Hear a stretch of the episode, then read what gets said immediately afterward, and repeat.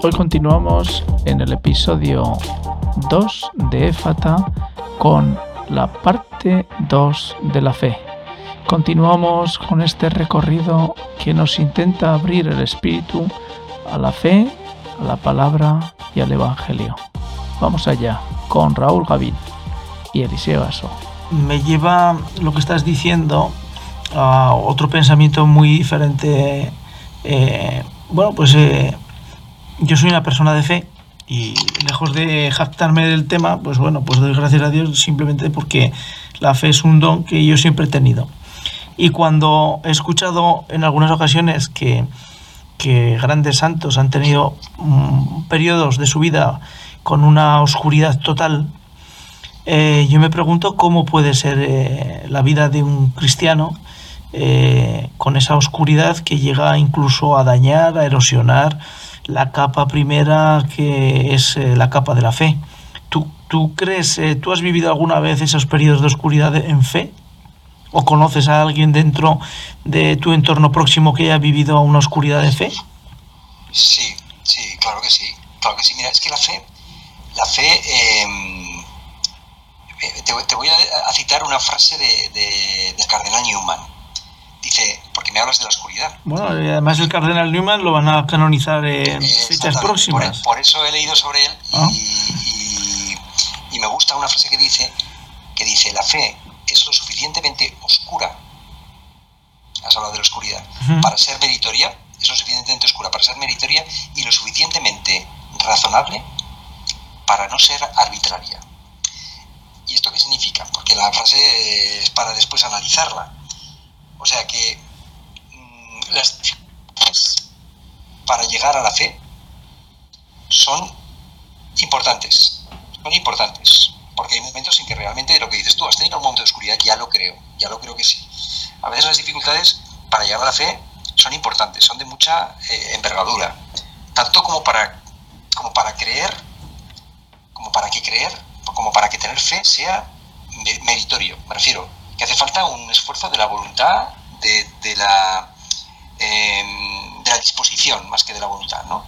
Pero por otra parte, lo que viene a decir el cardenal Newman, dice, la fe es lo suficientemente oscura para ser meritoria. A esto me refiero yo, uh -huh. que es difícil creer, eh, porque, porque hay momentos de oscuridad. Pero dice, lo suficientemente razonable para no ser arbitraria. ¿Qué significa eso? Pues que las razones para creer son de suficiente importancia como para que el, el que rechaza la fe no quede exento de culpabilidad. ¿Me explico? Sí. Porque, o sea, rechazar la fe en el fondo es culpable, porque hay razones suficientes, o sea, hay razones, hay luz suficiente, de peso, hay razones de peso para creer. O sea, ¿me explico? Entonces, la fe está siempre en ese doble juego, ¿no? Por una parte, a veces la oscuridad, las dificultades son importantes y hace falta ese, eh, esa negación de ti mismo, ese, lo que él llama ese mérito, ese mérito, mmm, eh, para que el creer sea meritorio, mejor dicho. Y por otra parte, es que eh, no, uno no puede decir que no cree porque sin que tenga cierta culpa, ¿no? Porque las razones para creer tienen peso. ¿eh? Si uno se pone una, con una mínima humildad, puede llegar fácilmente también a la fe. Mm. Pero dificultades y oscuridades, pues, pues muchas. Y continuamente, y todos los días, ¿eh? O sea, hay veces hay tiempos, hay tiempos que es verdad que más. Yo cuando llegan esos tiempos, por poner así un ejemplo, eh, que no tengo ganas ni de ir a los sacramentos, ni de ir a celebraciones, ni de rezar, eh, pues mira, ¿sabes lo que hago? Voy. Voy, pongo mi cuerpo, ¿sabes? Voy, pongo mi cuerpo. A lo mejor la cabeza la tengo en otro sitio, a lo mejor voy renegando, a lo mejor voy murmurando, a lo mejor me voy quejando, pidiéndole cuentas a Dios en mi interior, pero eh, al final estoy. Y yo siempre digo, mira, que si, si yo no oigo, los demonios sí que oyen, ¿sabes? Y por lo menos, eh, pues ahí estoy, ¿no? Porque dice el que persevera hasta el final se salvará. Y yo digo, pues estoy donde tengo que estar. Otra cosa es que mi cabeza la tenga en otro sitio, otra cosa es que me apetezca más estar en otro sitio, pero estoy donde tengo que estar y cuando Dios quiera ya me dará, me dará luz dentro de esta oscuridad. Eh, el alimento fundamental de, de la fe, ¿cuál crees que es? Bueno, yo creo que el, el alimento principal de la fe es, es, caminar. Es caminar. Cuando digo caminar es... pensando en Abraham, ¿no? Abraham mm, aprendió o se hizo amigo de Dios caminando, o sea, caminando. Se puso a caminar y, Dios, pues aprendió caminando a conocer a Dios.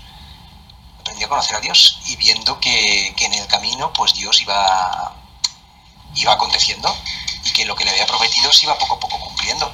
Y decías, oscuridades, Abraham también tuvo oscuridades y veía que ese hijo que le habían prometido no llegaba. Abraham es la fe, porque estamos hablando de la fe y no hemos hablado de Abraham. Y la propia Iglesia Católica la pone siempre para hablar, para explicar qué es la fe, habla de Abraham, ¿no? Entonces, eh, ¿cómo, mm, ¿cómo alimentar esta fe? Caminando.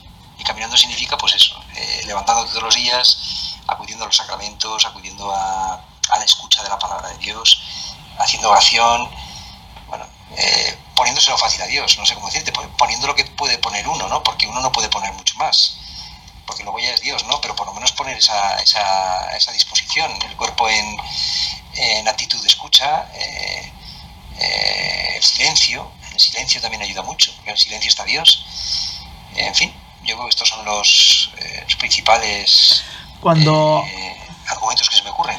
Cuando al principio has comentado que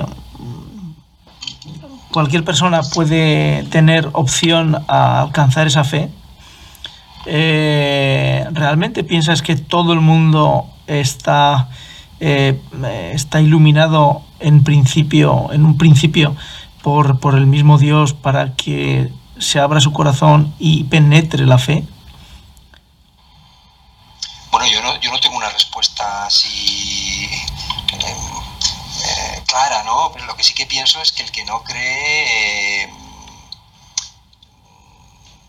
no voy a decir que tiene, que tiene culpa, ¿no? Eso es muy fuerte decirlo, ¿no? Pero que, la fe es para todos, la fe es para todos, la fe no es para unos elegidos, ¿no? O sea, Dios quiere la fe para todos, no la quiere solo para unos. Dices que Dios solo da arbitrariamente, como decía antes, eh, Dios, Dios, da, dice, voy a darle la fe a este, y a este no, y a este, a este le doy, como es una virtud que, teologal, bueno, una virtud teologal, pero es meritoria. O sea, lo que decíamos antes que dice el cardenal Newman, meritoria. O sea, la fe, o sea, Dios pone muchos argumentos en el mundo, en la vida, eh, para que nos volvamos a Él. ¿eh? Lo más fácil es, por ejemplo, contemplar la creación. Contemplando la creación, bueno, pues ¿cuántos han llegado también a la fe? ¿no? Contemplando la vida, contemplando cuando nace tu hijo o sea, cuando nace tu hijo, el que ahí está en un, en un paritorio, yo lo he estado muchas veces, pues eh, es muy difícil de decir, ostras, qué casualidad que haya aparecido aquí un, un bebé y no, y no, ha aparecido un alien. Y tenía dos ojitos bien puestos cada uno y, y la nariz y, y, los cinco dedos en cada mano. ¿Y yo qué he hecho? Yo no he hecho nada. ¿sabes? Una pregunta, con lo que estás diciendo eh, me viene a la cabeza. Eh, ¿Fe y creer en Dios es lo mismo?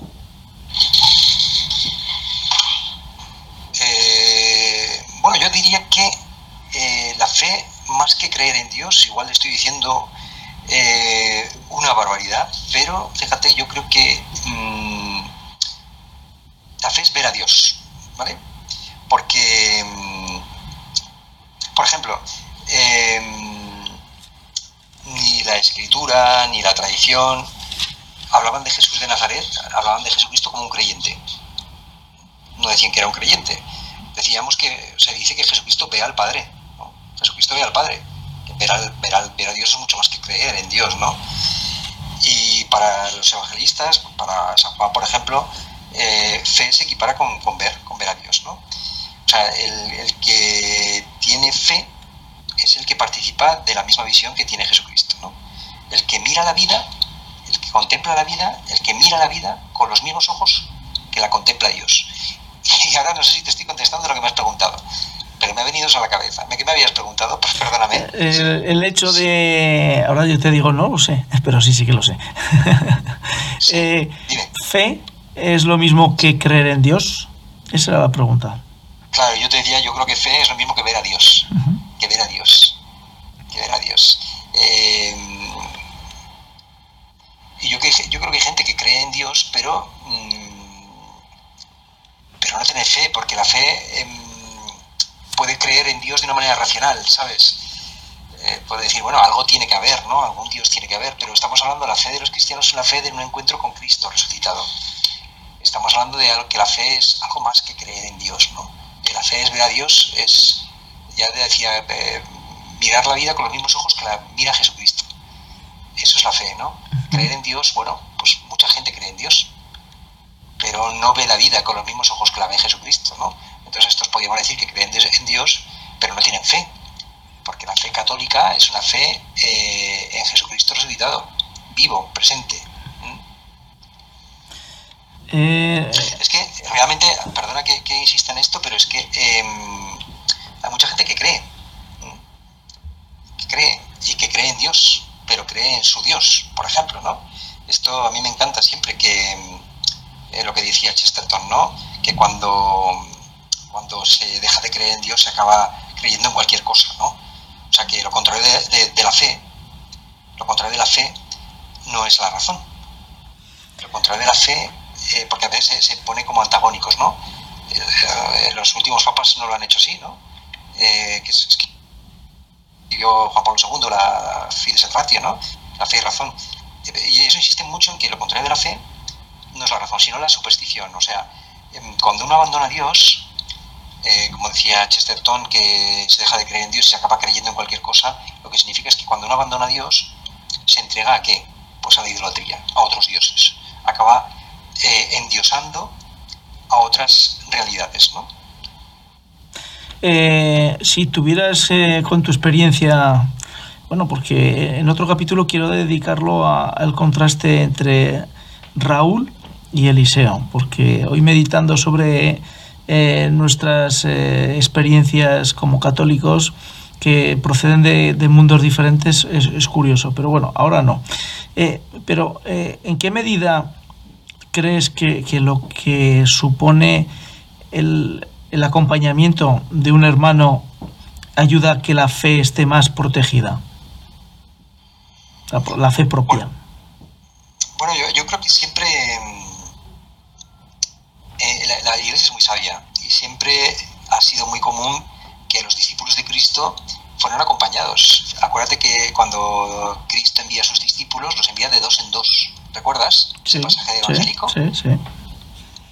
¿Eliseo? Sí, sí, aquí estoy. Sí, sí, digo que recuerdas ese pasaje evangélico en el, sí, que, sí, sí. el que Cristo les envía, eh, dice, ir por las aldeas, por los pueblos, anunciando, anunciando el reino y, veréis cómo los espíritus se someterán, etcétera, y si alguno nos recibe, pues sacudíos la, la suela de las sandalias, etcétera, ¿no? Los envía de dos en dos. Em, y después se vuelven a juntar y cuentan sus experiencias, ¿no? yo creo que esta figura sirve para, yo creo que ilustra bastante bien, ¿no? De, a lo que me, tu pregunta y a lo que yo me quiero referir. Em, qué importante es tener siempre un regula, ¿no? Un socio, un regula soci, que se llama. Un socio al lado, ¿no? Un hermano que a veces es la propia mujer, ¿no? Si uno vive la vida de fe dentro del matrimonio, la propia mujer.